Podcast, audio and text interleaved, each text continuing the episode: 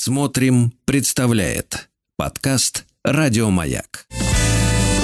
Физики и лирики.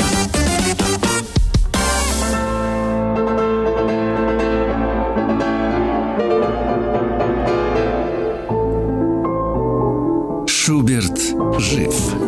Шуберт жив, да, это рубрика, чуть-чуть мы ее сместили со вчерашнего дня на сегодняшний, потому что что-то там э, было сверхъестественное. Может быть, и с нашей соведущей Юлия Казанцева, пианистка, кандидат искусствоведения и автор и ведущая телеграм-канала «Музыка для всех». Юля, привет тебе.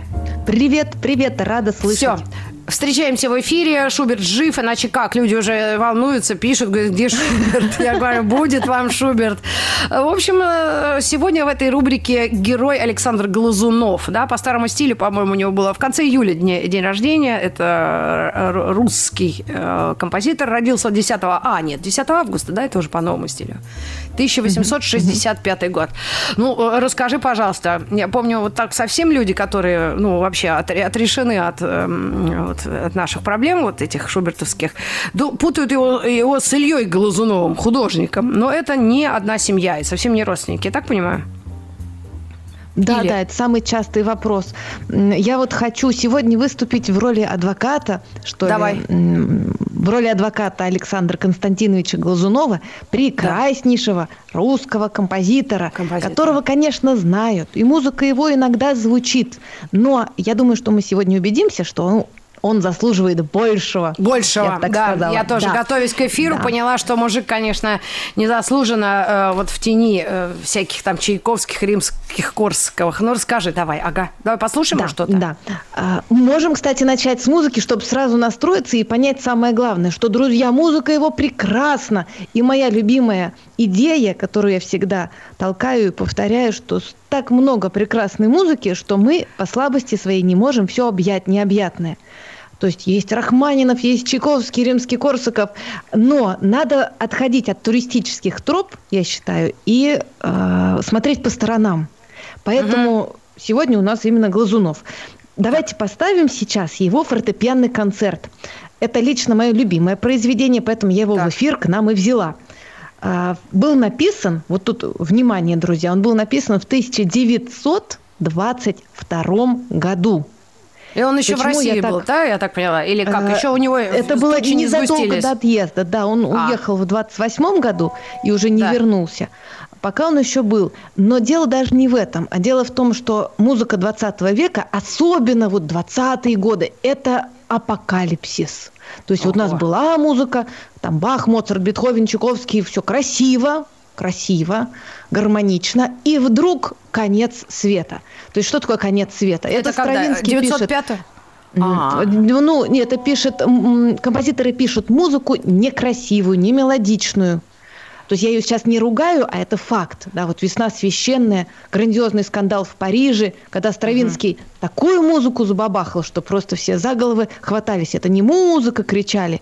Но дальше больше. Дальше новенские классики начали писать музыку вообще без тональности, без правил. Можно послушать угу. Шонберга, Берга, Веберна и просто упасть в обморок – и воскликнуть «это конец света, больше нету музыки». И композиторы во всем мире находились в некой растерянности. А что, правда? Конец света угу. уже наступил, то есть уже нельзя писать по-старому, и это все очень связано, то есть все мировые катаклизмы, Первая мировая война, она же потрясла сознание человечества. Ну, там революция, 905 год, потом У нас в стране 17 отдельная история, то есть а, действительно ну да, 14, началась 17 новая жизнь. То есть, ну да, и во всем да, мире, да. и у нас на нашей территории особенно. То есть все, конец, конец. Одного и нужно угу. что-то иначе писать. И вот мы сейчас слушаем, зная вот такой контекст, что все композиторы угу. в растерянности, э, и слышим, вот мы сейчас услышим, концерт, Давайте. написанный в 1922 году Александром Глазуновым. А как он называется еще раз, чтобы включить? А концерт для фортепиано с оркестром. Ага. Светлана Юрьевна? Да. Идет, но мы не слышим. У нас нету. А, О. вот, сейчас пошел.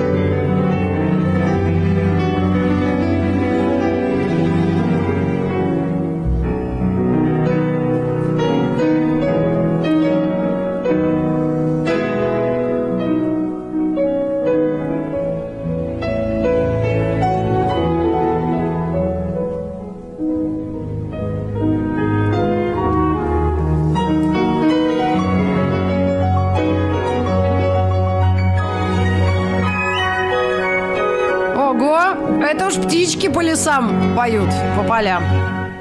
Так? Ну, скажи красиво. А?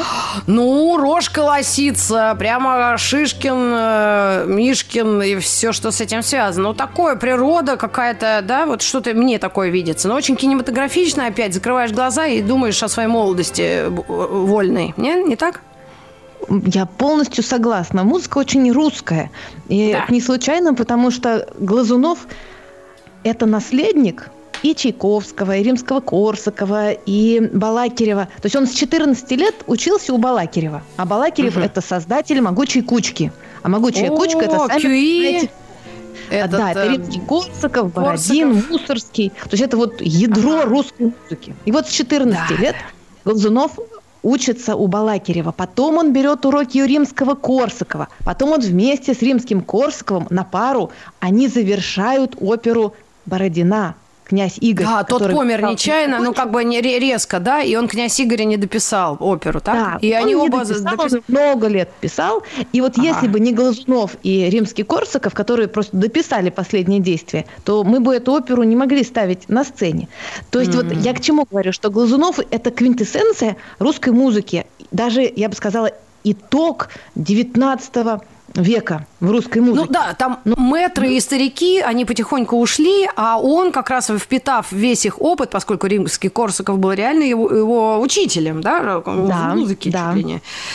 И он да. все это переработал, и уже с молодым вот таким вот посылом, да, и взглядом, но ориентируясь и опираясь на классику.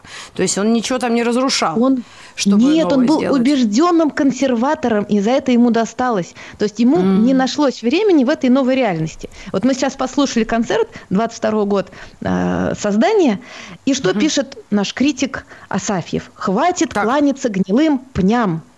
Гнилым Тю. пням. Тю, это говорят он... таганроги. Гнилым пням, то есть это вот то, то, что он услышал, это считается гнилые пни, то, что я описала? Да, это все, это вчерашний день из борта современности, это мы все сбрасываем. Устарела, устарела такая красота. Поэтому, конечно, Глазунову было это все очень э, неприятно, больно. И он уезжает. Ну, то есть, конечно, там много факторов было, но он уезжает и умирает, к сожалению, в Париже. Он больше не возвращался. Прожил 70 лет, кстати. То есть это вот такая эпоха, эпоха. И еще несколько знаменитых историй хочу рассказать, конечно, связанных с его именем. Пожалуй, две главные истории. Первая связана с провалом первой симфонии Рахманинова. Ну, эта история такая известная. Глазунова ругают, и я снова mm. хочу выступить его адвокатом. История так. про то, знаете, как сказ про то, как Глазунов первую симфонию Рахманинова провалил. Так mm. называется эта история. Mm-hmm. Рахманинов очень хорошо начал свою композиторскую деятельность. Ему Подожди, Чайковский... а Рахманинов да. у нас еще пока тоже здесь, он еще в России. Да, Или он уже здесь, уехал? он здесь, он, он еще он тут здесь, пока. здесь, да, да. Ага. Это было эм, еще было в конце XIX века, когда Рахманинов был начинающим, блестящим композитором, да. и должна была прозвучать его первая симфония. А угу. дирижировать взялся Александр Константинович Глазунов. Симфония дико сложная для музыкантов, для дирижера. То есть это не то, что, знаешь, с двух репетиций взял и сыграл. Да. А Глазунов был очень хорошим дирижером, но вот так совпало, то есть точно никто не знает, что там произошло. То ли там репетиций было недостаточно, так немножко, знаешь, спустя рукава отнесся. Uh-huh. Кто-то вообще говорит, что он был не очень трезв на а, премьере. В общем, он действительно провалил так, что музыканты расходились, и критики были в ужасе, и писали, что это катастрофа, а не музыка. А Рахманинов после такой премьеры ушел в депрессию на несколько лет благодаря mm-hmm такому исполнению Глазунова. То есть, конечно, ну, как он благодаря виноват. из-за, давай так. Не благодаря, ну, да. Да. Слушай, ну подожди, а, это ну трагическое, да, но бывают ну, такие да, ситуации в жизни, когда ну, ну да, просто не везет. Но, а, а, а вот э, э, ты хотела это продолжить как просто у меня еще вопрос из молодости. Симфония первая самого э, Глазунова она потрясла впервые вот людей, когда да, ему было ему вообще 16. Было 16 лет. То есть видишь, какая арка получается такая. У самого Глазунова тоже был молодым, вот ему 16 лет, это был триумф. Балакирев дирижировал его симфонию, uh-huh, uh-huh. и ее не завалил, а хорошо продирижировал. И с этого начинается успех Глазунова. Вот у него mm-hmm. все хорошо складывалось в композиторской жизни, и как бы тут нету таких интересных историй, знаешь, трагичных таких, как у того ага. же Рахманинова. То есть у Глазунова все хорошо, поэтому это не да, так но... интересно. Вот здесь вот я хотела, мне как раз самое интересное вот для слушателя такого, ну, кто вдруг не слышал и не знал, когда вот первую симфонию Глазунова вот э, сыграли, зал, ну, рукоплескал и хотел, требовал автора, и вышел какой-то пацан в этом, э, в, э, в костюме, э, как это называется, технического, какое-то училище, какие у них Универ... были? Ага, ага. Да, да, да, да, да. Это очень важное слово. Ну ладно, я его вспомню как раз. Давай отрывок послушаем из первой симфонии. Ремеслен... Не, не ремесленное училище какое-то, нет. Реальное училище. Вот что-то такое ага. в те годы были. Сейчас ага. вот послушайте. Это 16-летний человек написал?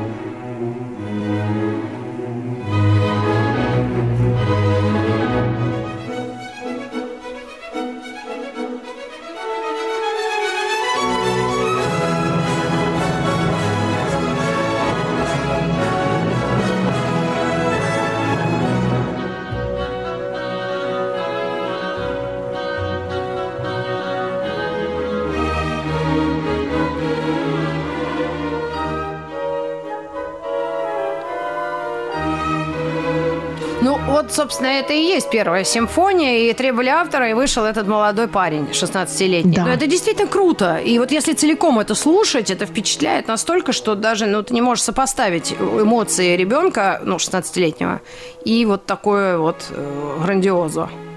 Это мощь, это мажор. И вот если пытаться как-то описать музыку Глазунова, а что, конечно, невозможно, у него разное сочинение, очень много музыки, Давай 8 сейчас... симфоний, да? А вот это да, мажор, мы... мажор и мощь.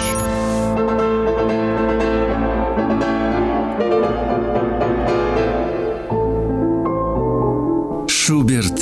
Шуберт. Жив. Шуберт жив, а Митрофанова, лирик жива. И Юлия Казанцева, автор телеграм-канала «Музыка для всех». Юля, тебе слово. Ты хотел рассказать об э, Алексее Константиновиче, Александре Глазунове, да? Как раз интересный да, момент. Александр Константинович. Его, кстати, назвали Орел Константинович или Самсон Константи... Константинович. Мне кажется, это очень подходит вот под его портрет. Кстати, посмотрите, есть портрет Репина, портрет Глазунова, и он там такой молодой человек, прямо смотрит на вас решительно. А, посмотрите, сразу образ ну, такой он сложится. Серьезный. Ну, такой. Дядя. Серьезный, серьезный. серьезный. Угу. Да. А, так вот, вторая история про Шостаковича, чтобы уравновесить историю о Рахманинове, где Глазунов, ну, действительно, ну, в чем-то виноват, завалил, провалил, и Рахманинов угу. ушел в депрессию. Так вот, так. А, почему-то реже вспоминают вторую историю, как Глазунов спас молодого Дмитрия Дмитриевича Шостаковича, и как знать, если бы не Глазунов, может быть, у нас не было бы Дмитрия Дмитриевича Шостаковича в истории, потому что он спас его даже два раза. Первый раз, когда Шостаковичу сказали, что у него нет способностей, и музыкой заниматься ему не нужно, бесперспективно. И вот Глазунов сказал, что нет, молодой человек, у вас такой талант, срочно в консерваторию. И Шостакович поступил в консерваторию, хотя был совсем еще молодым человеком. А второй случай, так вообще во время голода, гражданская война была, и семья Шостаковича ну, была в отчаянном положении. То есть они продали все, что можно, и голод был страшный. И Шостакович ходил вот как тень Глазунов это увидел, и он написал лично письмо Луначарскому с, примерно с таким текстом, что вот у нас талантливейший композитор, который прославит потом нашу страну, он вот загибается от голода, нужно что-то mm-hmm. делать. И тогда выбили отдельный талантливый паек, так он назывался, и спасли Шостаковича от голодной смерти. Ох вот при этом, да, вот так вот. Глазунову Аж не нравилась музыка Шостаковича. Да, да, вот он был хорошим человеком. И в музыке это, кстати, слышно, как мне кажется. Mm-hmm. Глазунов был против музыки Шостаковича. Вот я сейчас про его честность хочу сказать. Она ему не нравилась. Он был другой, ему нравилась ну, традиционная музыка.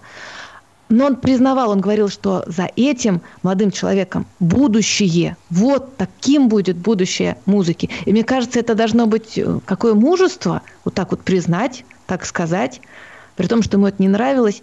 И он помогал mm-hmm. и спас Шостаковича. Так что м- вот mm-hmm. это тот случай, когда и личность человека, и его музыка, они очень совпадают.